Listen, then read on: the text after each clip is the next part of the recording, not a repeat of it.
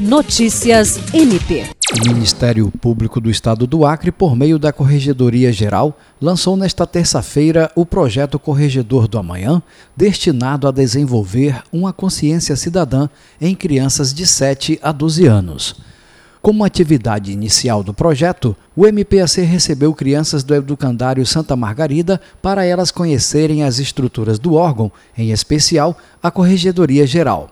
Na ocasião, foi realizada uma exposição sobre os direitos das crianças e as atribuições do Ministério Público. Foi proporcionado ainda um momento de recreação com músicas, brincadeiras e contação de histórias.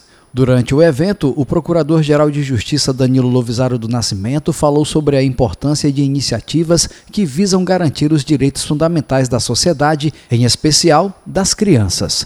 O corregedor-geral do MPAC, Álvaro Luiz Pereira, recepcionou as crianças e explicou que a ação tem um potencial de fazê-las perceberem que podem ser agentes transformadores da realidade social. O membro agradeceu ainda à equipe da Corregedoria que se empenhou para a realização do projeto.